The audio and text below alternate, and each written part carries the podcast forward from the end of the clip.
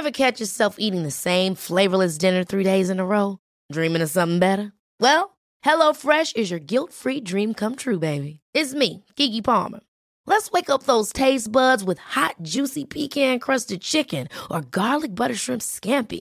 Mm. Hello Fresh. Stop dreaming of all the delicious possibilities and dig in at HelloFresh.com. Let's get this dinner party started.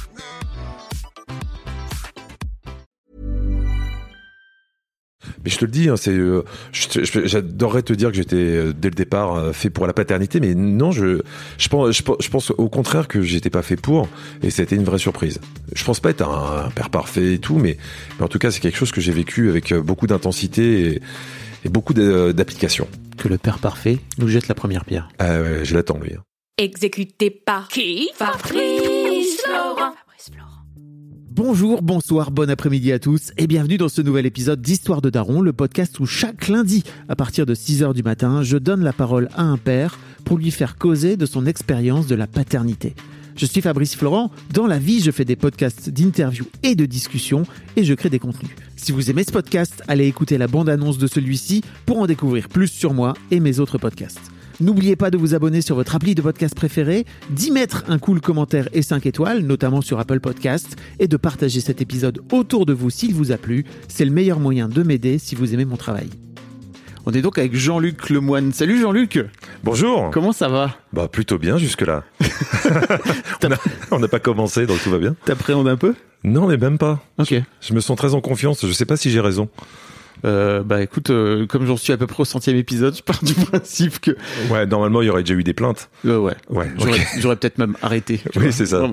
Euh, en tout cas, merci beaucoup de, de venir dans l'histoire de Daron. Je, je suis toujours très, euh, euh, j'ai plein de gratitude en fait pour les personnalités qui viennent me parler de paternité parce que c'est un sujet dont on parle pas assez. Et je trouve que quand tu viens toi en tant que Jean-Luc Lemoine avec Laura euh, qui, qui t'accompagne, euh, venir parler de paternité, c'est aussi une occasion de, de faire de faire parler en fait, enfin, de permettre à, à d'autres pères d'entendre euh, parler de paternité. Et je crois que c'est vraiment hyper important qu'on se réapproprie le sujet, tu vois, parce que on on est en 2021, il est temps, quoi. Bah carrément, ouais. Euh, pour te présenter rapidement, tu es. Alors, c'est très compliqué de te, de te présenter parce que tu fais plein de choses qui sont, d'une manière générale, en rapport avec l'écriture, c'est ça? Ouais, l'humour en général. Ouais. J'ai j'ai euh, j'ai tapé dans tout. J'ai j'ai commencé. euh, dans tout. Non mais c'est vrai. J'ai j'ai fait de la radio. J'ai fait j'ai de l'écriture dans un journal qui s'appelait Info du Monde, qui était un journal parodique. J'ai euh, la base c'est la scène. Euh, Moi je viens de la scène. J'ai commencé comme ça. Et puis ça a déclenché plein de choses. Je me suis mis à écrire pour le cinéma. Et puis après j'ai écrit pour des jeux télé. Et finalement j'ai fait de la télé. Waouh Donc, euh, plein plein de trucs. Et là, tu remontes sur scène Ouais, c'est ça, parce que j'ai le, le- vraiment le, le fil directeur de tout ça, c'est la scène, et j'ai jamais quitté la scène, et j'ai besoin de ça parce que sinon ça devient une démarche intellectuelle. Moi, j'ai besoin de la sanction du public, d'aller me frotter à ça. J'ai jamais retrouvé cette sensation ailleurs. Tu veux dire dans les autres médias, c'est ça? Exactement. En télé et tout. Ça, t'as un- donc, tu as un nouveau spectacle que j'ai pas encore vu, mais que je serais très heureux de voir, qui s'appelle Brut, Ouais. c'est ça? Et euh, qui sera donc. Tu joues à la Nouvelle Ève du, du 4 au 13 novembre, c'est ça? C'est ça, ouais. 4, 5, 6 et 11, 12, 13. Et après, tu vas te balader un peu ou... Partout, ouais, partout en France. Et, euh, et puis même, je, viens, je vais chez les gens hein, s'ils m'invitent. euh, je, je suis pas bégueule. pas de gueule. Euh, tu es, qu'est-ce qui se en termes de, de paternité, comment ça se passe? Quel est ton statut exactement? Mon statut, je suis le fier parent de, de deux enfants, Bravo. dont une petite fille dont c'est l'anniversaire aujourd'hui. Oh, bah bon anniversaire. Voilà, Violette qui a 11 ans et d'un grand garçon qui s'appelle Gaspard, Et qui a 14. Qui a 14. Ok, donc t'es en plein dans L'adolescence. le dur. oh là Ouais, c'est autre chose. C'est autre chose. Là, Ouais. on est passé vers un, un autre stade. On m'avait prévenu, mais tant que tu l'as pas vécu, tu sais pas. Ouais, je crois qu'en plus, il y a un peu ce truc de, tu vas voir l'adolescence c'est dur, mais tu vois, c'est un peu, bon, bah, tu vas voir, c'est compliqué, mais en fait, on t'explique pas comment ça se passe concrètement pour toi dans ta vie, quoi, tu vois. Euh, mais on, va en parler un peu si Ouais. tu veux bien. La, la première question que je pose à tous mes invités, c'est comment t'es venu, euh, Jean-Luc, cette, euh, cette envie de faire des enfants? C'est venu tard. Enfin non, c'est pas venu tard. C'est-à-dire que je suis quelqu'un d'inquiet euh, à la base et je me disais. Euh, Parce que attends, là, t'as 50... euh, 51. 51, ok. 51, j'ai eu mon fils donc j'avais 37 Ouais. et on, la première chose déjà j'attendais de rencontrer la bonne personne Ce qui est euh, ce qui est à la base une bonne chose. Ouais, et d'autant plus quand tu commences à avoir des enfants. Moi, j'ai j'ai dit toujours à ceux qui se lancent dans cette aventure, faites attention, il faut vraiment aimer la personne avec qui vous faites l'enfant parce que le, couple va morfler après, c'est obligatoire. Donc euh, ne, pas faire un enfant juste pour recoller le couple, c'est la mauvaise solution. Enfin, ça va vous faire très très gaffe. en tout cas, c'est mon point de vue. Oui, je crois que tu as raison. Et il y a un peu ce truc aussi de euh, ça, quand tu dis ça va morfler, il faut vraiment le dire. Ah ouais. Ça va morfler, les gars. moi, je alors je saute un petit peu, euh, peut-être que je spoil, mais moi, le premier mois où j'ai eu mon fils, euh, j'adorais mon fils et tout, mais je me suis dit, mais qu'est-ce que j'ai fait, quoi? Qu'est-ce que j'ai fait là? Ma, ma vie est finie. J'ai l'impression de ne vivre que pour lui. Et on était euh, 24 heures sur 24 sur, l'enfant. Et il pleurait toujours et il était même pas content. Donc euh, c'est vrai qu'il a fallu renoncer à plein plein de choses. Moi, tu sais, à 37 ans, ce qui fait que t'es... Même si t'es en couple, ça faisait 5 ans que j'étais euh, avec ma compagne. Et euh, c'est pour ça qu'on s'est dit, tiens, c'est c'est peut-être le moment. mais on s'était habitué, on avait des... des... J'avais presque des réflexes de vieux garçon un peu égoïste en me disant allez, c'est toujours des, tu fais des soirées d'impulsion. Il est 19h et tu te dis, bah, qu'est-ce qu'on fait ce soir? On va regarder. puis là, tu profites de la vie parisienne aussi. Et puis dès que tu as un enfant, c'est fini tout ça. Il faut que tu prévois, il faut que tu anticipes. Et c'est un changement, euh, une bascule qui est, qui est difficile. Hein. Moi, j'ai fait ma, ma, première fille est née quand j'avais 28 et je crois que c'est pas du tout. Enfin, tu vois, les, les 10 ans qui nous séparent à ce moment-là, il, il se passe plein de choses. ah ouais, ouais, vraiment. Et, et, je sais pas, tu vois, je me suis dit, euh, est-ce que ça aurait été mieux si j'avais eu mes enfants plus tôt? Je crois qu'il y a des avantages dans, dans l'un comme dans l'autre parce que j'ai l'impression d'avoir bien vécu ma vie de jeune adulte et d'en avoir bien profité. Et, euh, je suis arrivé à un moment où c'était plus une démarche euh, volontaire euh, que c'était pas quelque chose c'était quelque chose de très raisonné je me suis dit j'ai 37 ans j'aimerais bien pouvoir jouer au foot avec mon enfant au, moment où lui aura envie. Ça, me paraissait idiot. Je sais pas si j'aurai un garçon ou une fille, parce que là, il se trouve que euh, j'ai une fille et je joue plus au foot avec ma fille qu'avec mon fils. Donc, tu vois, c'est pas une question de sexe. Mais euh, je voulais euh, pouvoir être encore un peu alerte, ou en tout cas avoir l'illusion que je suis alerte. Et donc, on s'est dit, c'est le moment. Mais je, je, je mentirais si je disais que c'est quelque chose qui me dévorait, parce que j'étais tellement inquiet professionnellement. Je me suis dit euh, je veux pouvoir assurer, il faut que je sois accompli. Et, je crois que c'est en discutant, euh, on s'est dit, mais en fait, je serai jamais apaisé, quoi. Donc il faut se lancer. Let's go. Ouais. Et donc, euh, comment tu, comment ça se passe cette première, enfin l'autre question, c'est, est-ce que tu te souviens du moment où tu vas apprendre que tu vas être papa? Ouais, ouais, ouais, bien sûr, je, je me souviens. Déjà, il y avait eu une première, euh, un premier cas où, on devait être parents et puis malheureusement ça ça a pas tenu donc ça a été un, un premier coup quoi. C'est, euh, enfin tu le prends un peu violemment et puis après euh, bah, la deuxième fois, euh, comme tu as été échaudé par la, la première expérience, tu, tu fais bah, tu fais attention, euh, t'oses pas en parler parce que justement t'as as peur de te porter la poisse. Et puis quand tu t'aperçois que ça y est, il arrive, c'est c'est quelque chose d'incroyable quoi. Et en plus, moi, j'ai eu des, des, des, enfants qui. Euh, enfin, mon fils, il est arrivé vraiment à terme. Hein. À terme, euh, il voulait pas sortir, donc euh, on a eu, eu le temps d'en profiter. Comment s'est passée cette première grossesse pour toi? Euh, des souvenirs particuliers? Ouais, c'était assez particulier. J'étais assez admiratif de, de ma compagne parce que euh, elle, elle s'est mise en mode maman tout de suite, quoi. Euh, tu sais, on, on, buvait des petits coups de temps en temps, et là, du jour au lendemain, ah, plus rien et elle était en mode maman. Et j'étais très admiratif de ça. Et puis en même temps tu sais tu sais pas comment te positionner. Tu dis euh, c'est bien mais est-ce que ça va pas être euh, une relation euh, est-ce qu'elle est plus vers l'enfant que vers moi? Tu sais plus comment te positionner. Tu essayes d'être là au soutien. Euh, t'as envie de, de, participer. Mais évidemment qu'il y a quelque chose qui, qui se passe moins parce que toi t'es extérieur à ça. Donc c'était une expérience très très particulière. T'avais un peu peur pour pour pour ton couple? Bien, bien, sûr, parce que euh, bah, tu, tu, tu, tu sors d'un rapport d'exclusivité. Maintenant, tu, tu partages. Et puis surtout, euh, ton amour se, se, se dilue différemment. Mm. Euh, et encore, c'est un mauvais terme, diluer. C'est juste que il se multiplie. Ouais. Parce que diluer, on aurait l'impression qu'il y en a moins. Non, c'est juste que ça s'organise autrement. Mais tu le sais pas forcément en fait au départ qui va se multiplier. C'est pour moi, il y a un peu ce truc de quand tu démarres, t'es là, oh, bah, est-ce que il y en aura moins pour moi, quoi? Exactement, parce que en plus, c'est la paternité, c'est une leçon d'humilité. Hein. Moi, je suis, je suis allé avec plein de principes, plein d'a priori, et puis finalement, après, tu, tu gères, tu gères ce que tu peux. comment, comment se, comment se passe l'accouchement pour toi, la, la, rencontre avec ton fiston? Ah, c'était un truc de, de malade. C'est-à-dire que il voulait pas sortir et euh, Comment ça, il voulait pas sortir? il voulait pas sortir. euh, on arrivait à terme et il voulait pas. Et puis euh, euh, ma compagne a été euh, à la clinique et, euh, et la sage-femme a en fait juste euh, comme ça, elle a percé la poche, Ouais. elle fait voilà, ça risque de ça risque de venir bientôt. Et dans la nuit, il est arrivé. euh, et donc euh, ça s'est passé assez vite. Euh, moi, j'étais là, j'étais euh, dans, dans la salle d'accouchement. Et là, tu, tu sais pas ce qui t'arrive, quoi. Tu sais pas ce qui t'arrive. euh, j'ai pas filmé la- l'accouchement, évidemment, euh, parce que ça. T'aurais pu. hein. Ouais, je, non, non. Il y a j'ai- des j'ai- pères par contre, j'ai, non, j'ai, j'ai filmé euh, quand il était dans la couveuse après. Ouais. Et euh, donc juste après, il, il est venu assez rapidement, en trois quarts d'heure. Il, Oh ouais. ah ouais, trois quarts d'heure, trois quarts d'heure. Mais après, je te raconterai ma fille, c'est encore pire. Et et euh, et j'étais euh, face à lui. J'ai encore des images euh, de lui. Vraiment, il a 20 minutes, quoi. Il a 20 minutes et il essaie de trouver sa respiration et tout. Et, et j'ai eu la bonne idée euh, de, de lui montrer quelques années plus tard euh, ces images. Et je pense que c'était une idée foireuse parce que euh, ça lui a fait tellement bizarre, ça l'a ému. Et, euh, et je crois pas que ça l'ait rendu très heureux de se revoir à ce stade-là, alors que je pensais que c'était un moment de de qui, qui pourrait l'émouvoir. Et il, ça l'a trop ému, je crois. C'est- C'est-à-dire, Non, mais- trop ému. Bah, il, il a pleuré, quoi. Il a pleuré alors que c'était pas le but. euh. Oh, c'est pas grave de pleurer. Ouais, ouais, mais euh, c'était parce que je, je voulais. C'était pas l'intention. en Non, tout cas. non, c'était c'était juste parce que j'ai été ému et puis. Ça l'a ému de joie, lui. Euh, Peut-être, en tout cas, ça l'a troublé parce que euh, il- mon, mon fils est assez taiseux, euh. Il exprime pas, donc euh, je pourrais pas te garantir exactement ce qu'il a ressenti à ce moment-là. T'as pas essayé d'aller chercher. Non, j'essaye, mais après je respecte ça. Ouais, je comprends.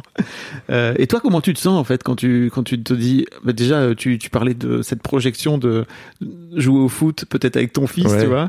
Euh, comment tu te sens sur le moment quand tu quand tu fais cette rencontre? Ah, Je me sens, je suis, je suis super ému et en même temps, d'un seul coup, il y a, j'ai l'impression qu'il y a une montagne de responsabilités qui me tombe sur les épaules. Et déjà, la, première responsabilité, moi, qui m'a, alors ça va paraître euh, stupide, mais c'est quand j'étais à la mairie pour euh, déposer, euh, et, au moment où l'employé de mairie me dit, c'est quoi son prénom? Et là, tu sais, il y a un truc débile, tu y as pensé avant, et tu dis, est-ce qu'on changerait pas maintenant Et parce que là, eh bien, c'est c'est terrible de donner un prénom à un enfant qui va porter toute sa vie, quoi. Moi, je me dis, mais si ça se trouve, il va pas l'aimer. Enfin, tu te poses des questions, mais complètement débiles. Et euh, et puis, euh, C'est une grosse responsabilité. ah ouais. C'est ta, première grosse responsabilité en fait de ben, c'est ça. de venir dire comment tu nommes cet enfant. C'est ça, on avait décidé avec sa maman, mais euh, tu dis euh, bon, euh, est- est-ce qu'on veut toujours ça? Est-ce que c'est vraiment le bon? Puis je dépose Gaspard, et puis après mon père m'appelle et il me dit euh, alors il s'appelle comment? Je dis euh, euh, bah Gaspard. Et il fait non mais sérieusement. et, et en fait, il faut savoir que mon père est, est complètement phobique de tout ce qui touche au rat et aux souris. Voilà. Ok. Et euh, le, le le nom argotique des, des rats parisiens, c'est les Gaspards. Ah. Et donc il croyait que je lui avais fait une farce euh, justement pour l'écouter, et, et pas du tout. Non non. Et puis bon, après il a trouvé ça très bien. Mais c'est quand même terrible. Je crois que c'est aussi un truc auquel tu penses quand tu donnes un, quand tu donnes un prénom, c'est comment les gens vont le recevoir. Complètement. Et puis euh, tu penses à plein de choses. Euh, comment les gens vont le recevoir, quel va être son surnom dans la cour d'école. Enfin, tu fais attention à tout. Et Ouais. puis après, ça. Que ça en fasse pas un truc où il va se faire bolosser aussi. Exactement. Dans la, dans le- faut faire attention. Et puis euh, il faut que ce soit cohérent avec ton nom de famille. Parce que si je l'avais appelé Bradley Lemoine, euh, c'est compliqué, tu vois. Avec un nom qui fait un peu franchouillard, euh, tu tu peux pas faire n'importe quoi non plus. Comment ça se passe le retour à la maison? Mais euh, C'est oh Ouais, non, non, mais je- alors j'étais super flippé, quoi. Et quand on est sorti de la clinique, euh, je me suis dit, mais merde, il y a, donc là, ça y est, c'est à nous. C'est, il faut qu'on se débrouille tout seul. Et moi, je me sentais très démuni, quoi.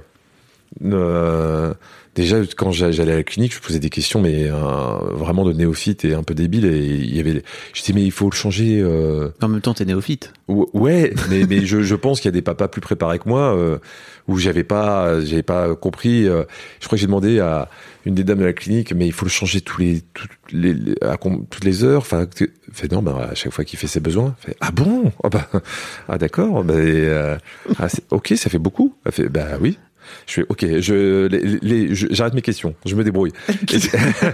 et, puis on, on est parti. Et puis là, d'un seul coup, t'es t'es face à ton enfant, tu l'emmènes euh, chez toi. euh, et, euh, et avec sa maman, on était assez inquiets parce qu'en plus, euh, elle l'allaitait, donc il y avait toujours cette crainte de se dire est-ce qu'il a pris assez ou pas? Donc on a fait un truc euh, qu'on n'a pas re- reproduit pour la, la deuxième parce que t'es un peu plus serein, t'as un peu plus l'habitude, mais on avait pris une balance, Ah, une balance pour le peser à- après chaque tété pour savoir à peu près. mais tu deviens fou quoi. Bah, c'est une grosse pression en plus qu'on te met dans les premiers jours. Je crois qu'il y a aussi ce truc sociétal de euh, il faut que tu fasses attention à ce que ton, père, ton enfant perde pas de poids, etc. Exactement. Exactement. Et autant quand t'as un biberon, bah, quand le biberon est fini, tu sais. Quand, euh, quand il, il tète, euh, c'est, plus compliqué, quoi.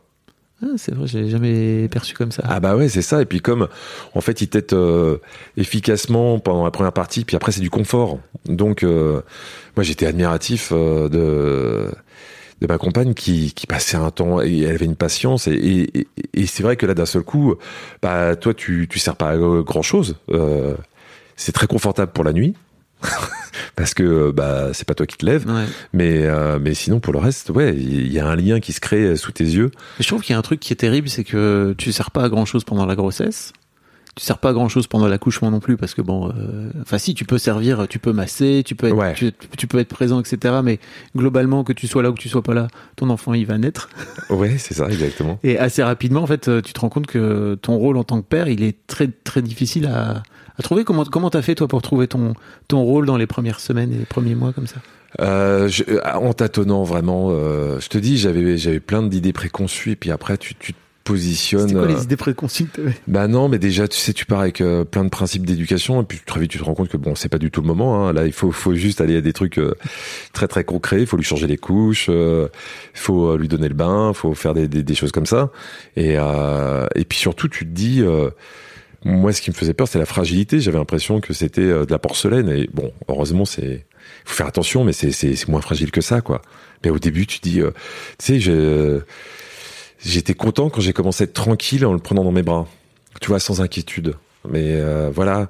Et puis t'as toujours quelqu'un euh, qui avec qui tu présentes ton enfant. Il fait ah, non, mais non, il faut lui tenir euh, absolument la nuque, euh, tout ça. Et tu dis ah, j'ai- mais euh, va- ça va. Tu veux va pas me prendre, c'est mon fils. Hein, ça suffit maintenant. Et, et voilà. Et puis on on faisait, euh, on a fait des, des bêtises euh, aussi. C'est-à-dire que un jour il s'était griffé, on, l'a, on l'a désinfecté avec un petit truc qui était un petit peu trop acide, donc il avait une petite marque rouge. Et, et même encore aujourd'hui, on voit, la- on sait nous où elle est, on la voit encore cette petite cicatrice qui, c'est, c'est des, des, des petits dé- détails, mais euh, en même temps, je me dis que je m'en sors pas mal parce que si je prends mon cas perso, moi, je- quand j'étais gamin, mais le nombre de cicatrices que j'ai eu. Euh, voilà, c'est c'est pas une science exacte et puis il faut accepter tout ça. Oui, puis euh, je suis d'accord avec ça. Est-ce que je sais pas à quel point tu étais sur scène et en tournée euh, pendant pendant les premières années de tes de de, de ton fiston. Comment tu es arrivé à gérer euh, euh, le fait de, de partir et d'être en dis- d'être à distance comme ça et de euh, et en même temps avoir ta ta vie de papa? Très mal. Ouais. Très mal. Et pour le coup, c'était une, une énorme surprise pour moi. Je vais, je vais pas mentir. Je pensais que j'allais être très détaché par rapport à la paternité. Euh, je te l'ai dit tout à l'heure. C'était, euh, c'était plus un acte raisonné qu'un, une envie euh, profonde. Oui, t'avais dis- pas envie d'enfant depuis. Enfin, tu vois, j'ai des mecs parfois qui viennent euh, et qui me disent, moi, j'ai envie d'enfant depuis que j'ai 16 ans. Quoi, Non. tu vois. Ouais, Moi, c'était pas le cas. Euh, je me disais qu'un jour ou l'autre, oui, mais euh, c'était. euh, en plus, je, suis- je suis pas dans une famille où euh, où il y a beaucoup d'enfants. C'est-à-dire que il faut savoir que dans ma famille, je l'ai eu à 37 ans, il n'y avait pas eu d'enfants depuis 37 ans. Ah, ok. voilà, donc euh, donc c'était euh, c'était euh, c'était pas quelque chose de, de, de très commun et euh, et donc je me suis dit je vais prendre ça avec un peu de recul. Et au début, mais c'était euh, enfin je me suis pris la paternité en pleine tronche. Euh, c'est c'est devenu ma, une passion, une passion. Et quand j'allais sur des tournages, si je pouvais rentrer un jour plus tôt, je demandais à rentrer un jour plus tôt. C'était quelque chose de vital. J'avais besoin d'être là. J'avais besoin de, de ce contact. Euh, et même si quand j'étais là, pour être honnête, je dis oh putain c'est fatigant quand même. Donc euh, il y avait toujours ce yo-yo permanent en se disant euh, je veux être au, plus près de mon, mon fils euh, et en même temps euh, c'était je te dis tellement énergivore. Euh, moi le premier mois c'était compliqué quoi. Vraiment vraiment. Je me suis dit euh, on n'y arrivera jamais. Ça t'a ça t'a surpris toi d'être à fond à ce point-là à fond sur euh, sur ton môme? Il y a un truc qui s'est déclenché chez toi avec le recul? Ah vraiment, vraiment. Mais euh, mais je te le dis, hein, c'est euh, j'adorerais te dire que j'étais euh, dès le départ fait pour Oh. la paternité, mais non, je je pense je, pense- je pense au contraire que j'étais pas fait pour, et ça a été une vraie surprise. Je pense pas être un, un père parfait et tout, mais mais en tout cas c'est quelque chose que j'ai vécu avec euh, beaucoup d'intensité et, et beaucoup d'a- d'application. Que le père parfait nous jette la première pierre. Ouais, je l'attends lui. When you're ready to pop the question, the last thing you want to do is second guess the ring. At Bluenile.com, you can design a one of a kind ring with the ease and convenience of shopping online. Choose your diamond and setting. When you find the one, you'll get it delivered right to your door. Go to Bluenile.com and use promo code LISTEN to get $50 off your purchase of $500 or more. That's code LISTEN at Bluenile.com for $50 off your purchase. Bluenile.com code LISTEN. Hiring for your small business? If you're not looking for professionals on LinkedIn, you're looking in the wrong place. That's like looking for your car keys in a fish tank. LinkedIn helps you hire professionals you can't find anywhere else, even those who aren't actively searching for a new job but might be open to the perfect role. In a given month, over 70% of LinkedIn users don't even visit other leading job sites. So start looking in the right place. With LinkedIn, you can hire professionals like a professional. Post your free job on linkedin.com slash achieve today. Euh, très bien. Et donc, euh, quelques années plus tard, vous vous dites, on va remettre ça, pourquoi pas Ouais. C'est quoi l'état d'esprit? Parce que toi, t'es en plus dans ce truc de, bah, ok, c'est beaucoup, c'est beaucoup d'énergie, c'est beaucoup de. Est-ce que à un moment donné, vous vous dites, ça, ça serait cool de faire un petit frère ou une petite sœur à Gaspard? Ouais, on, on, on s'est dit ça et puis euh, c'est vrai qu'on nous disait euh, que euh, un enfant seul, souvent, il s'ennuie un petit peu. euh. Alors c'était formidable parce que comme Gaspard, hein, le, le premier était dans un monde adulte à à deux ans, c'était du délire, il parlait, mais euh, ça c'était, j'étais vraiment, mais euh, Comment ça, il était dans un monde d'adultes bah, euh, il avait pas de petit frère, petite Ah sœur. Il fréquentait, bon, il avait quelques copains et à, à la crèche et tout. Mais donc, euh, j'ai l'impression que très très vite, il, euh, il a acquis le, le- le vocabulaire très très vite. Et à deux ans, il parlait remarquablement bien, ce qui était pour moi très très surprenant. Et, euh, et puis après, on s'est dit, euh, voilà, c'est peut-être le moment aussi euh, euh, de lui rajouter un petit frère ou une petite sœur. Donc on, s'est lancé dans cette aventure et puis euh, c'est là où Violette est, arrivée. Mais euh, il y avait une volonté, je crois, de euh, voilà, de, de qu'on ait deux enfants qui puissent jouer aussi ensemble, qui puissent se trouver. Et puis on avait envie de remettre ça, quoi. On avait envie de remettre ça, même si c'est tombé à un moment un peu compliqué parce que quand ma compagne est tombée en- enceinte, moi je je j'animais une émission sur France 2 qui s'appelle le Bureau des plaintes. Mm. et le Bureau des plaintes a été arrêté euh, au bout de trois mois et demi. Et donc je me suis retrouvé euh, au chômage quoi. Et là là j'ai commencé à à me prendre une vague de de, de stress. Mm. parce que je me suis dit putain mais comment je vais faire quoi? Là j'ai deux enfants euh, euh, j'ai plus de boulot euh, là ça a été c'était un peu compliqué. Comment comment t'es arrivé à, à rebondir?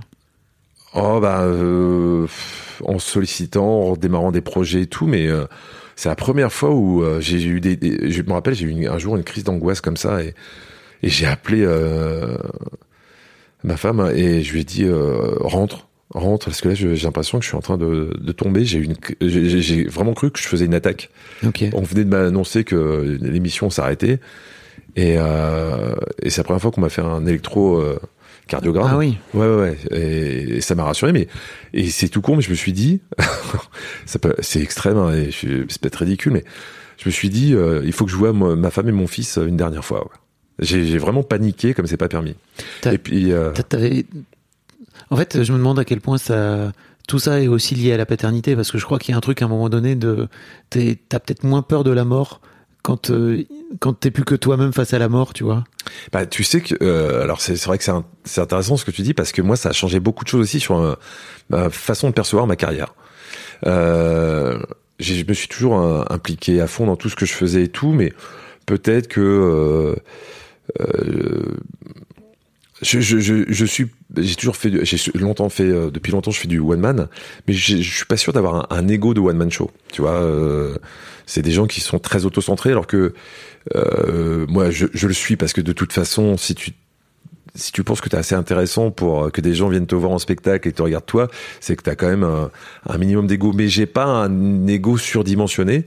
Et, euh, et, et d'un seul coup, d'avoir des enfants, je me suis dit, je ne construis pas que ma vie, quoi. Et ça m'a donné un, nouveau moteur. Je me suis dit, je construis aussi leur avenir. Et, et ça m'a fait un bien fou aussi. Ça m'a donné une responsabilité, mais quelque part, ça m'a donné un, un nouvel objectif. Et, et, euh, et je pense que c'était nécessaire. Et en même temps, ça t'a rajouté des angos. Ah ouais bah, C'est-à-dire que tu, tu vis tout plus intensément, ce qui fait que quand ça tourne mal, euh, là tu, tu te dis, ouais, mais comment je vais faire pour euh, nourrir ma famille, pour, pour faire tout ça euh, Ouais, là tu te dis, euh, bah, j'ai j'ai plus le droit de faillir, quoi. C'est ça qui, est- qui est flippant. En plus, tu te dis, bon, euh, ça, ça va être les, les jeunes années, puis après tu t'aperçois que non, non, un enfant, là tu prends pour perpète, hein. oui. Parce qu'après, ils vont faire des études. faire des études, et puis de toute façon, ça restera tes enfants à vie. Oui. Donc euh, euh, c'est juste les, les, problèmes qui changent avec l'âge, mais il y a, il y a toujours des trucs. et puis en même temps, je crois que c'est pareil pour nos parents et tout. quand t'es parent, t'es t'es content, même que tes, tes enfants aient encore besoin de toi. Ah, tu, tu crois? Ouais, ouais, moi je pense euh, que euh, évidemment que les, les parents râlent euh, tous, euh, mais mais le jour où t'as l'impression que tes enfants ont plus besoin de toi, c'est c'est une petite mort quoi. Ah, ok. Non, Tu- tu, sens pas ça comme ça? Bah, je sais pas. Moi, je crois que j'ai un peu ce truc de. En fait, c'est super si elles sont autonomes et qu'elles peuvent vivre sans moi, au contraire. Tu vois. Ah ça ouais? veut dire il y a un peu un côté mission accomplie, quoi. Tu vois. Ouais. Alors, euh, je suis d'accord avec toi. Et puis, Ouais. euh, l'idée, c'est pas du tout que ils vivent sous perfusion, Oui. mais euh, mais j'aime bien l'idée qu'ils se disent que euh, bah s'il y a besoin, ils peuvent venir. Ah oui. quoi. Dans ce sens-là, ça j'entends. Voilà. Je vois ce que tu veux dire. Ouais. Qui est quand même. euh, Enfin, tu vois, c'est pas, c'est pas couper les ponts, quoi. Tu vois. Non, non, non. Exactement. Euh, tu, me, tu me racontais tout à l'heure que l'accouchement de Juliette était euh, de, Vi- Violette. de Violette pardon euh, était encore plus rapide que celui de, de ton fiston? Ouais, ouais, ouais. Moi, j'étais. euh, on habitait dans, dans le 19e arrondissement et, euh, et l'obstétricien de, de ma compagne, lui, euh, c'était dans le 16e. Et donc, Pour les gens qui habitent pas à Paris, ça fait quoi 40 euh, Bah, c'est-à-dire que ça dépend à quel moment de la, la Oui. journée. Euh, bon, là, c'était il y a, il y a 11 ans, donc euh, ça roulait un peu mieux qu'aujourd'hui, mais ça roulait déjà pas bien. Et, euh, et puis d'un seul coup, ça, ça se déclenche. euh, il est euh, 7 heures du matin au moment où les gens vont au boulot. Et là, tu dis, comment on fait là? Comment on fait? Donc, je prends ma voiture, on, on part, et elle perd les os sur le périph. elle perd les os sur le périph. Et, et c'est là où je me suis rendu compte que je pense, tu sais, tu, tu sais jamais euh, ce que tu dégages. C'est-à-dire qu'elle perd les os sur le périph, elle, elle morfle comme c'est pas permis, et elle me regarde, elle me fait, je suis vraiment désolé pour la voiture. et je me suis dit, mais je suis vraiment un monstre, quoi, parce que euh, il y a plein de choses à gérer, et, et c'est dit que j'allais l'engueuler pour la, la bagnole. Et tu, tu dois être un, un tortionnaire qui s'ignore. Et, et j'arrive, euh, j'arrive à la clinique de la Muette dans le 16e. euh, J'ai juste le temps de me garer. en- Et puis euh, ma, meuf me dit, ça sort, euh, enfin, elle, sort, elle sort, elle sort. Je fais mais, mais, mais, non, attends, je fonce, je vais chercher des gens. Fais vite, venez, venez, venez. Et, euh, donc, euh, moi j'étais garé en double fil. euh, euh, ils viennent la chercher. Ils viennent la chercher. Ils disent. euh, non, non, euh, vous en faites pas, euh, c'est bon, euh, paniquez pas, ça, ça va aller. Et, euh, et puis moi je dis bon, je me, je me gare et j'arrive. Je sors de la, la- la muette, il y a quelqu'un qui fait ah c'est pas vous chez Ruquier Je fais excusez-moi, c'est pas le moment là, c'est vraiment pas le moment. Donc Ça m'en en parle. ouais, Ça fait partie de ce genre de moment où t'as pas envie d'être ah célèbre. ouais. Non mais c'était gentil, mais c'était vraiment pas le moment. Oui. Et donc je monte dans ma bagnole, je fais le tour du pâté de maison, j'arrive, je reviens euh, dans la clinique, j'entends euh, des, des bébés euh, euh, pleurer et, euh, et je dis euh, il y a ma femme qui euh, qui, qui est rentrée, elle est dans quelle salle d'accouchement Ça y est, elle est sortie. Oh merde. Et en fait, le bébé que j'entendais pleurer en arrivant, c'était ma fille. C'est-à-dire que euh, ils ont, euh, elle, avait raison. Elle, sortait et puis elle commençait à se déshabiller dans la voiture et, et les, les sages-femmes me disaient non mais euh, là, calmez-vous, c'est c'est pas ça. Et en fait, ma fille, euh, elle sortait vraiment et elle a failli sortir dans l'ascenseur. Waouh. Et là, donc j'ai manqué l'accouchement pour le coup, mais là c'était euh, parce qu'elle est sortie tellement vite. Mon fils trois quarts d'heure, ma fille une minute. voilà. Donc je pense que si on faisait un ratio et puis le nombre d'heures de, travail dans, dans la salle, euh, je pense que je bats des records pour deux enfants. Bah oui, c'est clair. Et surtout quand on pense à toutes les femmes euh, qui mettent parfois des heures et des jours et pour euh, à Ah ouais. travailler quoi. Ah, tu On n'est pas tous égaux face. Non. Mais j'aurais préféré que ce soit un petit peu plus confortable pour elle, surtout. Ouais. Et puis j'aurais bien aimé être là, mais et voilà. Donc euh, elle était pressée Violette. Comment ça se passe T'es content d'avoir une fille quoi C'est toujours ce truc de du papa qui va voir sa fille machin. Est-ce que c'était ton cas un peu? Non, non, très sincèrement, euh, j'aurais été content euh, si c'était un garçon ou une fille. Ouais. Mais même euh, si j'avais eu une fille en premier, euh, j'étais content d'avoir un enfant, quoi. Et puis euh, je suis parti vraiment sans, sans idée reçue. euh, euh, J'aurais pris ça comme un cadeau quoi qu'il arrive. Après, euh, bon, tu dis, bon, c'est cool, on a un garçon une fille. euh, ce qu'ils appellent le choix du roi. Je sais pas si vraiment euh, euh, ça, ça a encore euh, un sens de dire des choses pareilles. Mais non, non, moi j'étais j'étais juste content. euh, et, euh, et puis je me, tu sais, on te dit ouais, après tu vas voir avec ta fille, t'as un rapport particulier. euh, Mm. Et puis en fin de compte, non. Euh, moi, on a un rapport particulier, mais c'est venu assez tard, quoi. J'étais pas du tout euh, un- dans un rapport privilégié. J'étais pas son héros ou quoi que ce soit. Ma fille, euh, très très vite, elle était euh, euh, déjà, pour, contrairement à son frère, elle a, elle a parlé beaucoup plus tard Ok. vers trois ans et, euh, et donc on se disait mais tiens comme t'avais le modèle du frère qui avait parlé très très tôt euh, ça nous inquiétait et euh, et c'est terrible parce que là tu comme on était assez flippé on s'est dit tiens euh, peut-être qu'il faudrait qu'on voit un, un ORL et tout ça et puis euh, et puis t'as toujours des gens qui sont un petit peu pushy quoi et euh, là on, on nous a dit euh, il faut euh, ouais il y a peut-être un souci puis il faudrait l'opérer des végétations et puis ceci cela. Je me suis dit oh putain. Euh, quand quand c'est petit comme ça, t'as pas envie de les faire passer. Et je me rappelle, on avait prévu une opération euh, à Debray et, et je sais pas pourquoi, euh, mais juste avant, euh, la chance quand tu as quelques amis euh, qui sont dans le métier, que, euh, moi en l'occurrence c'était Michel Simès, je l'ai appelé, je lui dis mais euh, Michel Simès qui est donc présentateur, enfin, qui est tout bim en fait à la base, bah, qui est ORL en plus. Ouais. Et euh, je lui ai dit, euh, euh, je, voilà, je vais faire opérer ma fille demain. Est-ce que qu'est-ce que tu en penses? Il, fait, il me dit, tu fais ce que tu veux, mais je pense que c'est un peu prématuré. On a euh, finalement, euh, ce qu'on pensait, on se demandait si euh, il y avait un petit problème au ARL pour euh, l'apprentissage.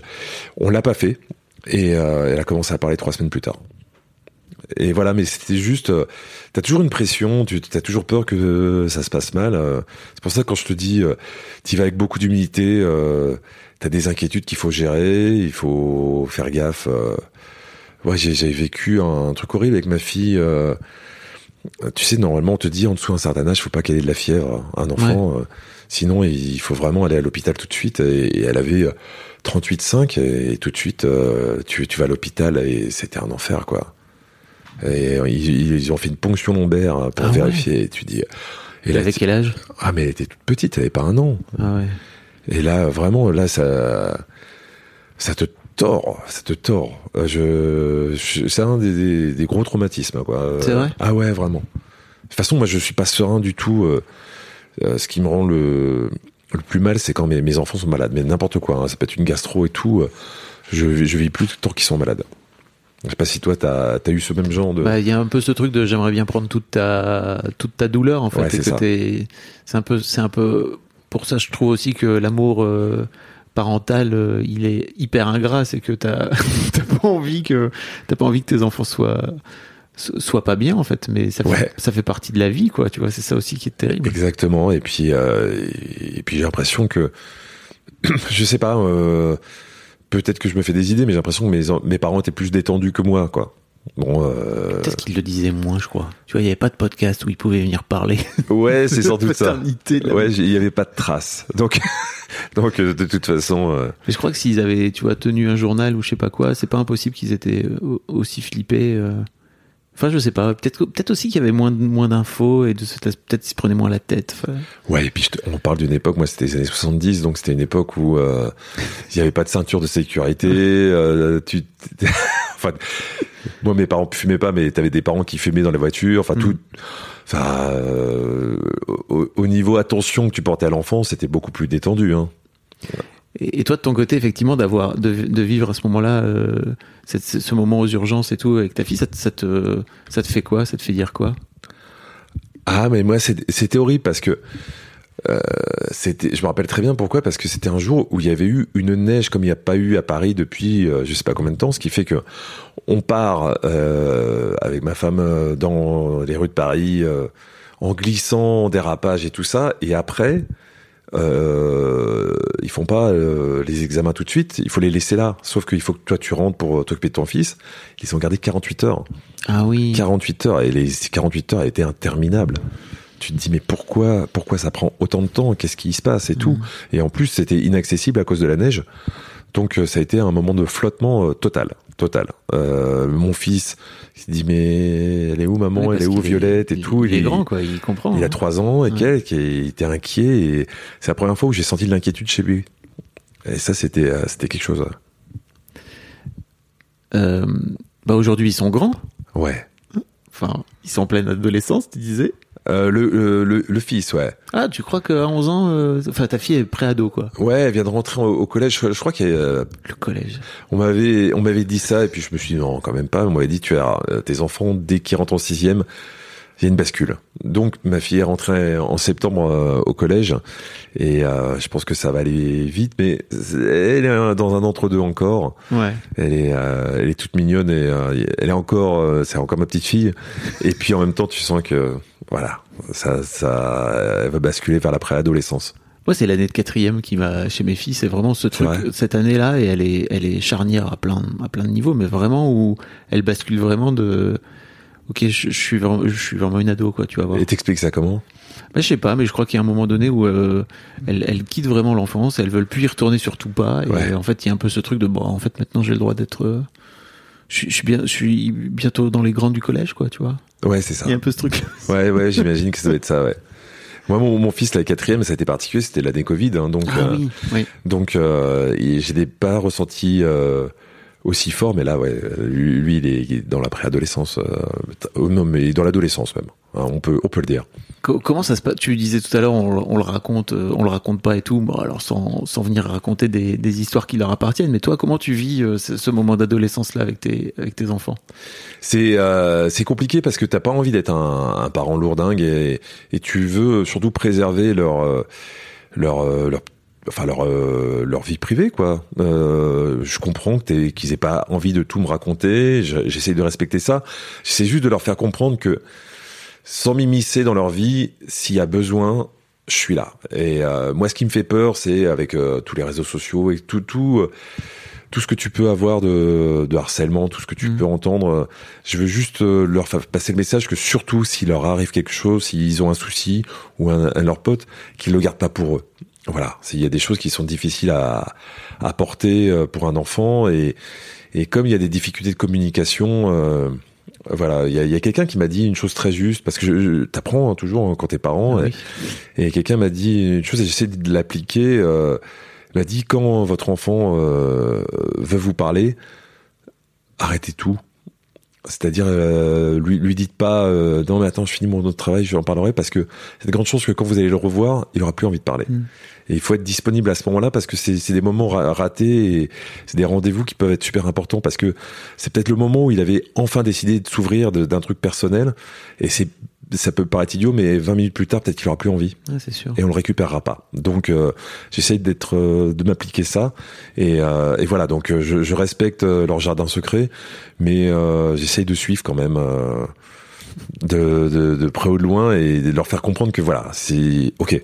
Euh, c'est pas que je me désintéresse je respecte. Mais voilà n'hésitez pas Comment vous gérez les réseaux sociaux en tant que parent? C'est vraiment une question, ça, euh, actuelle, je trouve. Écoute, moi j'essaie de, de les freiner pour l'instant ils y sont pas trop. Je sais que mon fils a demandé un, un compte Insta. Donc je, lui dit euh, t'es sûr et tout. Et puis pour l'instant il m'a pas relancé. Donc euh, bon maintenant il a 14 ans donc euh, il pourrait. Euh, mais je suis je suis assez méfiant. En plus euh, moi j'ai un rapport particulier parce que euh, j'ai- notamment sur euh, ça, ça dépend du réseau en fait. Euh, je voudrais pas qu'il soit sur Twitter, Ouais. Insta peut-être, ouais, euh, c'est un peu plus bi- bienveillant, mais euh, mais voilà, je, je fais, je suis très très vigilant à ça parce que Justement, moi, j'ai- beaucoup travaillé euh, dessus. Et j'ai vu quand même des, des choses. euh, T'as pas envie de- que tes enfants soient exposés à ça. et, Ouais, puis, tu- sûr. et puis tous les faux profils qui viennent te troller, euh, c'est. J'ai envie de les préserver, un, un minimum. C'est un truc que tu que tu subis toi en tant que en tant qu'artiste aujourd'hui. euh, Ouais, bien sûr. les, les réseaux et Alors il y a des bonnes choses, hein. il y, a, y a une majorité de bonnes choses et franchement, ouais, j'ai pas à me plaindre, je suis pas la personne la, plus trollée sur euh, ça, mais entre les faux comptes à mon nom, euh, les, les faux profils euh, qui essayent de rentrer en contact avec toi, euh, des gens qui euh, essayent de déterrer des, des, des vieux tweets euh, juste pour essayer de créer des Ouais. d'allumer des incendies, alors que franchement il y, y a pas, y a, tu dis qu'il y y a quand même des gens qui ont rien à foutre et surtout qui sont pas animés par des bonnes intentions. Mm. Donc l'idée c'est pas de faire croire à, la- à mes enfants que le monde est magnifique et tout ça, mais, mais je me dis que voilà, juste euh, prendre le temps, ils auront le temps de se confronter à ça. Euh, et t'as envie de préserver une petite part d'innocence, même si euh, elle disparaît, mais je voudrais qu'elle disparaisse à leur rythme, qu'il n'y ait pas eu d'accélération parce que t'as un connard qui sur les réseaux sociaux va va dépasser la limite et va l'obliger- les obliger à se poser des questions qu'ils ne devraient pas se poser encore. Comment tes enfants ils vivent euh, le fait d'être euh, d'être le- les enfants d'un- d'une célébrité C'est un truc qui, qui commence à qui commence à se concrétiser aujourd'hui à l'adolescence? Je je sais pas, mais c'est c'est vrai qu'ils ont euh, ils ont été habitués à ce que des gens me reconnaissent dans la rue. Mm. Voilà. Euh, des fois sans savoir qui c'était, hein, parce que le nombre de fois où les gens me disent ah, ah, vous êtes qui Tu vois, c'est vrai. la- J'ai vu à la télé, mais Ouais, c'est ça. la- c'est c'est la notoriété approximative. J'en ai fait un sketch dans un précédent spectacle où c'était en permanence. C'est-à-dire tout le monde me reconnaissait, mais personne ne savait qui j'étais. Donc, euh, ça, tu restes humble. Hein, ça, ça te monte pas la tête.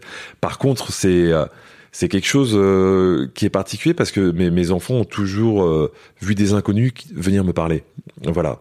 Après, ce qui et, et ça se passe bien, parce que moi j'essaie d'être disponible pour les gens. Le seul truc qui est compliqué, c'est euh, c'est quand t'as un moment privilégié avec tes, tes enfants, c'est le seul moment où je peux, euh, euh, entre guillemets, refuser quelque chose. Euh, parce qu'il y, y a des gens qui sont mal élevés aussi. hein. Moi, je me rappelle, quand j'avais mon fils, je le j'habitais le 19e arrondissement, je le promenais sur le canal de l'Ourcq, j'étais avec la poussette, et il y a quelqu'un qui me croise, qui me reconnaît. La personne fait demi-tour, vient, me dit pas un mot, penche sa tête dans la poussette pour voir la tête de mon fils, euh, se relève et repart, ne m'a pas dit un mot. Je suis resté mais sur le cul, j'ai- et je m'y attendais tellement pas que j'ai même pas dit mais vous êtes, euh, vous êtes des malades quoi. c'est fascinant. Ah c'est c'est fascinant, il voulait voir la tête de mon fils et euh, même pas un mot, même pas un bonjour. euh, ah vous êtes papa. Euh, T'es, t'es, t'es un paquet quoi, t'es un paquet, euh, ils font ce qu'ils veulent, t'es, t'es un bibelot. euh. et euh, pareil, euh, euh, pendant des vacances, j'étais avec ma fille qui était fatiguée. On a été voir un spectacle équestre un, un soir et je la tenais dans les bras, elle dormait dans mes bras. Et t'as quelqu'un qui vient, euh, euh, on peut faire une photo, euh, vous pouvez po- poser votre fille. Je fais bah non, non, je suis désolé, mais vous voyez, ma fille elle est endormie, je vais pas la poser, je vais, je vais m'occuper d'elle. Euh, il y a des moments, je pense qu'elle a besoin, et puis je vais pas déposer une enfant endormie par terre Bah juste oui. pour faire une photo. Je suis désolé. euh. Donc c'est c'est particulier. Je pense peut-être que cette personne se dit voilà quel connard celui-là pour qui il se prend. Mais il y, a- des moments où euh, ouais quand même. Pour qui il se prend, enfin vraiment. Ah bah de tout, ah bah, c'est- pas sais. impossible. Hein, Ouais ça. non c'est pas impossible parce que tu peux te comporter. euh, 100 fois bien avec quelqu'un, euh, personne ne, ne le dira. Et euh, si tu te comportes une fois de manière un peu plus, euh, enfin normale pour moi, parce que honnêtement, j'ai jamais refusé quoi que ce soit pour, euh, si ce n'est pour des bonnes raisons. bah, il y a toujours des, des gens qui diront, ah, Ah bah, et après la grosse tête, le moine. exactement, exactement. Donc voilà, tu- tu sais que ça t'appartient pas, euh, c'est pas grave. Ok. Euh, tu disais tout à l'heure que tu jouais au, au- au foot avec, euh, avec ta fille plus qu'avec ton fiston, c'est ça? Ouais, j'ai joué euh, euh, avec euh, mon fils pendant longtemps, puis tu sens que maintenant euh, il y a plus tellement envie. Puis ma, ma, ma fille de temps en temps, euh, ouais, allez, on, on tape le ballon, elle, elle est contente et puis elle est très compétitrice, beaucoup plus que mon fils. Ok. Ouais, c'était particulier parce que je l'ai je l'ai mis à plein de sports et puis je crois que je suis pas sûr que ce soit une, une passion. Ton, euh, ton fiston, tu veux dire tu ouais. il est pas dans la compète. C'est-à-dire que c'était terrible dans, et je lui, je l'ai mis au hand, notamment à un moment, et j'allais, euh, j'allais voir, j'étais dans la tribune, et, euh, tu sentais qu'il était content de participer, puis parce que je lui disais de, de le faire. Et quand le ballon était à un bout du terrain, lui, j'étais sûr qu'il était à l'autre bout du terrain. Et puis quand je le regardais, il me, il me regardait dans la, la tribune, il me faisait des coucous.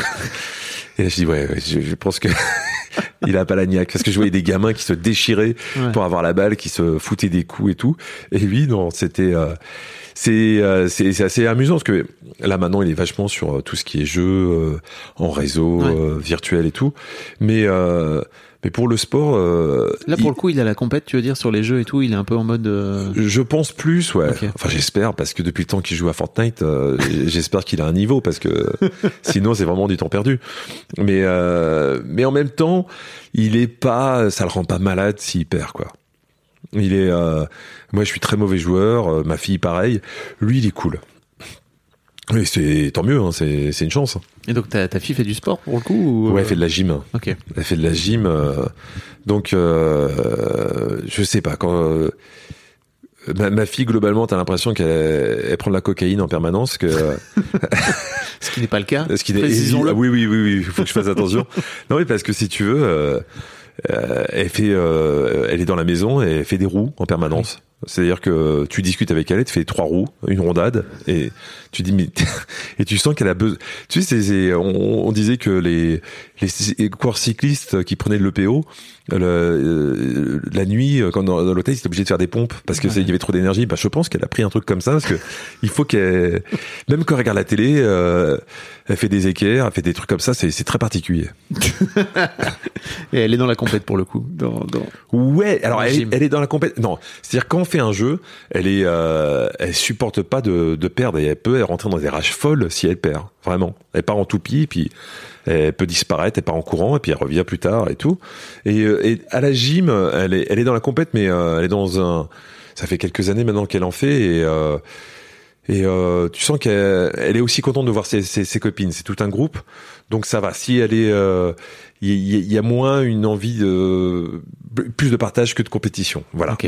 Parce que à part les, les compétitions de gym, euh, t'es- t'es t'es pas vraiment noté quoi. Après, elle se rend compte que elle peut pas faire encore des choses que ses copines font. euh, mais euh, mais voilà, elle est ouais, c'est une petite teigneuse. Et euh, comment tu, toi qui es dans l'humour et tout, comment ça se passe en fait à la maison? Est-ce que t'as fait des, est-ce que t'as transmis ce virus-là à tes mômes? Comment ça se, ou alors c'est des enfants très sérieux? Non, ils sont pas sérieux du tout. Et euh, d'ailleurs, moi, j'ai noté. euh, J'aurais dû faire ça. Vraiment, je conseille à tous les parents de, de noter au fur et à mesure les mots d'enfant, quoi. Ouais, c'est sûr. Ouais, mais quel regret, je me dis, mais j'aurais pu sortir des bouquins. Moi, j'ai dans mon téléphone, j'ai des notes sur. Parce que comme j'ai regretté pour mon, mon, fils, j'ai j'ai des notes de de ma fille euh, depuis l'âge de 4 ans jusqu'à aujourd'hui. euh, et je note tout, tout le temps euh, parce qu'elle a commencé tôt, quoi. Elle a commencé tôt et et je me rappelle, elle avait 4 ans. Elle avait 4 ans, je partais et et, euh, et je, me, je lui disais, euh, Violette, je m'en vais. Je partais en tournée. Et je pense qu'elle en avait un peu ras-le-bol que je sois absent. euh, et elle voulait l'exprimer, mais à sa façon. Et je me rappellerai toujours, euh, elle regardait la télé, et puis fixe. Et je dis, Violette, je m'en vais. Elle tourne même pas la tête, quoi. Je m'en vais. Attention, Violette, si tu me viens pas me faire un bisou, tu, tu vas le regretter. Et là, elle regarde pas, elle se tourne pas, et elle dit juste, moins que toi. Je suis waouh, euh, d'accord, ok. Et donc, 4 piges, 4 piges. pas mal. 4 piges, ouais. Le moins que toi, je me le suis pris dans les dents. mais, euh, mais je me suis rendu compte que, en fait, avec sa mère, euh, on a toujours parlé à nos enfants avec beaucoup de second degré, euh, sans doute trop parfois, parce que c'est vrai que euh, on, on a toujours manié l'ironie. Moi, c'est ma façon. La, la vérité, c'est que je, je, je- le premier degré est un langage que je C'est la maîtrise mal. première fois que tu parles sérieusement dans un micro aujourd'hui. Mais pas loin, pas loin. Et puis même, si tu veux, au bout d'un moment, je me dis, merde, c'est pas ce que les gens attendent de moi. ah oui, c'est ça. T'as un peu ce truc de, il faut que je fasse le clown. Mais ouais, c'est ça. C'est euh, même si euh, quand on me dit, euh, tu sais, euh, quand d'un seul coup tu sens cette pression, euh, il faut que tu fasses rire les gens. Moi, ça me tétanise. J'ai- J'aime bien euh, le, le faire de manière naturelle, quoi. Je comprends. Et euh, et c'est vrai que euh, un jour, une institutrice de, de mon fils m'a dit, euh, enfin nous a dit euh, dans les, les appréciations, c'est que euh, Gaspard travaille bien et il a beaucoup de second degré. C'est comme s'il avait eu un vin pour moi. Hmm. Tu vois, c'était un, un cadeau. Et c'est vrai que j'ai- dit tellement de bêtises à mes enfants. tu vois, par exemple, pendant le confinement, Je sais pas parce que euh, on savait plus quoi faire et, et moi je les ai mis à la peinture. On a repeint plein plein de murs dans la maison et tout et et donc c'était chouette, c'était des vrais moments de partage. Moi, je, je, je suis pas du tout bricoleur, donc on, on était vraiment tous novices là-dessus. Et, euh, et finalement, le résultat était pas mal, on était fiers. Et euh, et après, je leur fais à, à manger. On- Je me rappelle, j'étais avec les deux, euh, on mange des hamburgers. Et puis, je sais pas ce qui me passe par la tête. Je leur dis, euh, les enfants, il faut que je vous avoue un truc. Et tu sens les deux qui me regardent un peu bizarre. Je fais, euh, en fait, je suis pas votre père. Je suis pas votre père. euh, La thé- 15 ans de thérapie. et je, je leur dis, euh, la- la- je vous ai ramassé un feu rouge il y a, il y a longtemps, vous étiez orphelin. Et je vous ai élevé parce que je savais qu'un jour, j'allais repeindre des murs et je voulais pas payer des ouvriers. Donc maintenant que c'est fait, je vais vous ramener au feu rouge. et, ils m'ont regardé tous les deux. Et ils ont fait... euh, tu- je peux avoir des frites? Et, et là, j'ai compris que non seulement ils avaient du second degré et que j'avais aucune crédibilité auprès d'eux. Mais, euh, mais ouais, mais je leur dis... euh, que, que, de- que des bêtises en permanence. Et ce qui est bien, c'est qu'ils le déchiffrent très très vite, quoi. Et ça, et ça fait du bien, ça fait du bien. J'imagine. Je pense que c'est c'est pas juste pour me flatter, euh, c'est parce que c'est une arme et ça ça va leur permettre d'appréhender plein plein de choses dans la vie, euh, de prendre du recul. Euh, et, et je, je fais pas exprès, moi. C'est enfin, je- ce que je te disais, c'est le, le premier degré, c'est une langue que je maîtrise mal. Mm. Alors ça peut être chiant de, de temps en temps, euh, parce qu'en plus je suis très pince sans rire, donc il euh, y, a, y a des gens que ça peut déstabiliser, les gens peuvent croire que je suis froid ou n'importe quoi. Non, non, c'est juste ma façon de faire. Bah oui, et puis après, s'il y a une culture dans la famille qui fait comme ça, en fait, ça finit par devenir un langage, quoi. Ouais, et puis moi, ma, ma mère est d'origine vietnamienne, Ok. elle est eurasienne, et euh, elle n'était pas non plus très expressive, et, et je pense que aussi, euh, elle m'a dit des choses quand j'étais gamin qui ont qui m'ont construit. Tu vois, quand j'étais gamin. euh, euh, j'étais comme tous les gamins, j'appelais souvent ma mère dans la maison. euh, on avait été dans un pavillon de banlieue dans l'Essonne. Et je criais maman, maman, maman. Il y a des moments où on avait un peu marre, quoi. Et je me rappelle, et c'est des souvenirs euh, à la fois drôles et traumatisants, c'est que ma mère criait très très fort à l'autre bout de la maison, elle est morte. et quand tu dis ça à un enfant de 5 ans, c'est vraiment que tu as confiance en son second degré. Parce que... euh, voilà, c'est moi j'ai eu une éducation un peu particulière là-dessus. Bah, disons que ça te remet face à, à la finitude de la vie, quoi, tu vois. Ouais, mais, mais, mais il est tôt. Hein. Oui, c'est très tôt. il est tôt pour, euh, pour avoir conscience de tout ça. Tu parlais de tes enfants quand t'étais plus jeune, c'est ça, euh, au début de. Bah, j'ai eu, euh, là c'est mon cinquième spectacle solo, et j'ai eu des enfants à partir du troisième. Et, et c'est vrai que dans le troisième, j'en ai, ai parlé. Et puis c'est vrai que ah, t'es humoriste, tu parles de, ce, que- ce, qui fait ta vie. Et quand tu te prends euh, la paternité comme ça, t'as envie d'en parler évidemment. Et, j'en suis un peu revenu. J'en suis un peu revenu parce que je pense que même s'il y a de l'ironie, même s'il y a du second degré, quand tu, tu parles de ton émerveillement d'être parent, je pense que pour les spectateurs, c'est aussi chiant qu'une séance diapo. Euh, c'est très difficile de faire euh, partager ça, quoi. Et, et donc, là, dans le nouveau spectacle, j'en- je parle un peu de mes enfants, mais de manière ultra négative. Euh, je pense que ça, tu peux partager des, des mauvaises pensées parce que c'est des trucs qui sont libérateurs pour les gens. Mais euh, si c'est pour dire à tes enfants, euh, tes enfants sont formidables, euh, ça n'a pas trop d'intérêt. Et dans ce spectacle, honnêtement, comme je suis en lâchage complet, euh, je, je vais, je vais très loin. Pour tout te dire, c'est la première fois où j'ai interdit à mes enfants de venir. Ah ouais? Ouais. Parce que je me dis, il va y avoir trop de questions après le spectacle. donc euh, voilà. Ou donc- alors, euh, c'est l'occasion de voir leur, euh, le côté obscur de leur papa, quoi. Ouais, ouais, bien sûr. Euh, donc c'est pour ça. Là, c'est c'est en négociation parce qu'ils ils veulent venir, mais je, je, je suis pas sûr. Je trouve que vraiment, c'est un, écueil hein, de, de parler de, de ses enfants et de la paternité euh, ou de la maternité. Je trouve la, la- celle qui a bien réussi ça, c'est Florence Foresti avec Ouais. Motherfucker. Là, là pour le coup, euh, elle a trouvé le bon angle et, et c'était un joli moment de partage. Mais en même temps, tu- il y a des trucs très, très incorrects dans Motherfucker. Mais sinon, euh, si c'est juste dire ah, mes enfants sont formidables, ils ont fait ça. et- tu, tu sais, je te parlais de des mots d'enfant euh, de, ou de ma fille, tout ça que j'ai noté. Tu, tu pourrais certains, tu pourrais les retranscrire tels quels. Tu dis ah ça va être bien. Non, je crois que ça serait chiant. Ça serait vraiment chiant parce que c'est c'est ton petit plaisir et c'est- non, c'est, je te dis, c'est, c'est vraiment la séance d'Impôt qu'on t'impose ou qu'on Ouais. t'imposait quand j'étais jeune. Il y a un côté catharsis aussi, non? Ouais, aussi, mais euh, Enfin, je sais pas si t'as vu les si t'as vu les sketchs de Louis C.K. sur ses enfants où il est horrible avec euh, ses enfants, quoi. Tu vois. il- Bah euh, oh, voilà, je pense que l'angle, c'est ça. C'est euh, c'est si t'es t'es un peu horrible et et si euh, si tu provoques quelque chose chez chez euh, chez les spectateurs qui qui les libère, parce que c'est vrai qu'on a du mal encore à- aujourd'hui à, à rire de ça. euh, à dire que les spectacles d'enfants c'est de la merde, euh, c'est c'est important. C'est et, et, et pas que. Hein. Moi, j'explique euh, dans, dans le spectacle que euh, grâce à ce- cette vie de famille intensive pendant le confinement, j'ai appris à moins aimer mes enfants, tu vois. Et, Et c'est important aussi de se, se, de se taper un peu dessus, je trouve. et c'est c'est euh, libérateur ah, c'est vraiment libérateur, ouais, vraiment. Et donc je là, je, je le peu que je parle de mes enfants, je, je noircis le tableau, mais à mort. Merci en tout cas. Bah, si vous voulez, si vous voulez trouver une catharsis, vous pouvez Ouais, ouais, sur scène. Je pense. Euh, écoute, merci beaucoup Jean-Luc. J'ai deux dernières questions pour toi. Ouais. Euh, la première, c'est est-ce euh, quel est le truc que tu aurais aimé qu'on te dise avant que tu deviennes père? Euh...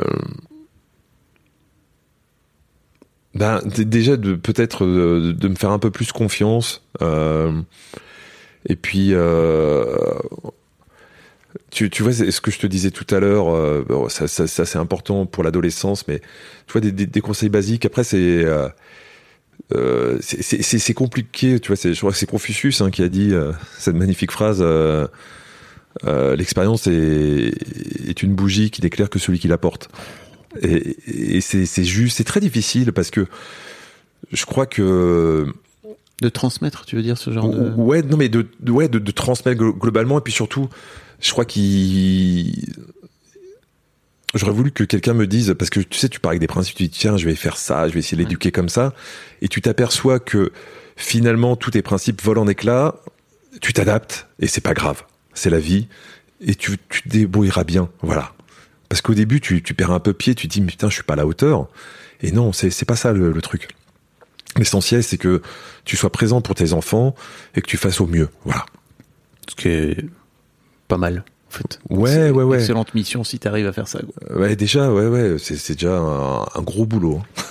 Bon, l'autre question que je pose à tous mes invités, c'est euh, si tes enfants écoutent ce, ce podcast dans 10 ans, qu'est-ce que tu as envie de leur dire aujourd'hui? Dans 10 ans? Euh, mais c'est-à-dire que il faut faire un message pour eux dans 10 ans ou maintenant? Ouais, Pour eux dans 10 ans. Euh,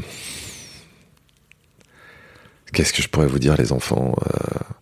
Et non, mais ce que je pourrais vous dire, c'est que là maintenant vous êtes des, adultes. Euh, euh, donc, euh, bah, j'espère qu'on on a un, rapport apaisé, parce que de toute façon, à un moment, vous allez quitter la maison et tout. Ben, j'ai- fait tout ce que je pouvais avec votre mère pour pour vous éduquer au mieux. Je suis pas sûr qu'on a tout réussi, mais en tout cas, on y a mis beaucoup de cœur et, euh, vraiment, je suis devenu papa, pas sur le tard, mais 37 ans, c'est pas jeune jeune non plus, euh, mais vous êtes ce qui m'est arrivé de mieux, voilà. Euh, et quand je dis ça, il n'y a pas de regret en me disant j'aurais dû le faire plus tôt parce que peut-être que je l'aurais pas appréhendé pareil, mais ça a été un, bonheur de vous accompagner jusque là et puis j'espère que ça va durer longtemps. Bah, merci beaucoup. hein. Bah merci Fabrice. Où est-ce que les gens peuvent euh, venir te, te dire coucou Euh, C'est quoi ton réseau social préféré? C'est Instagram C'est Twitter C'est Ça a été euh, euh, ça a été longtemps euh, Twitter, maintenant c'est plutôt Instagram. Ok. Ouais. Twitter, c'est devenu. euh, je m'en sers beaucoup euh, pour suivre un petit peu les infos et pour suivre de de, de, de quoi il en retourne un petit Mhm. peu, de et qui sont les sujets qui font l'actu, mais mais euh, sinon c'est plus Insta. Ok. Donc Jean-Luc, ah, Jean-Luc Lemoine, j'imagine. euh, Euh, Jean-Luc Lemoine officiel. Jean-Luc Lemoine Officiel. officiel. Excusez-moi. Non, parce qu'il y a, il y a plein de faux oui, comptes. bien sûr. Donc c'est celui avec le petit truc bleu. Le petite, euh, la petite pastille. Je mettrai le lien dans les notes. Tu sais, ça marche comme ça, les podcasts, tu peux mettre les notes et tout. Et puis je mettrai également le lien pour que les gens puissent venir te suivre sur tes différentes dates, quoi. Ouais, carrément. Un grand merci à toi en tout cas pour le partage, c'était vraiment cool.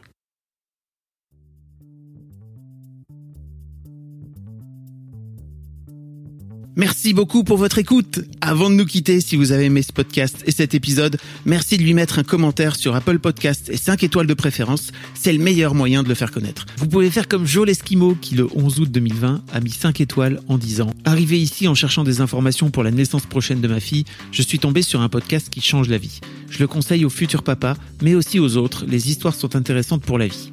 Merci d'avoir lancé cette super initiative et merci à tous les darons qui partagent leurs opinions et leurs histoires. Un grand merci à toi et vous aussi vous pouvez faire pareil. Vous vous rendez sur Apple Podcast et vous cherchez Histoire de Daron directement dans l'appli ou sur votre ordinateur.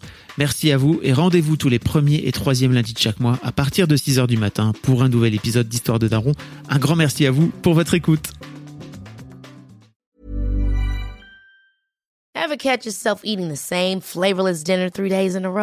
Dreaming of something better? Well, HelloFresh is your guilt-free dream come true, baby. It's me, Kiki Palmer. Let's wake up those taste buds with hot, juicy pecan-crusted chicken or garlic butter shrimp scampi. Mm. Hello Fresh. Stop dreaming of all the delicious possibilities and dig in at HelloFresh.com. Let's get this dinner party started.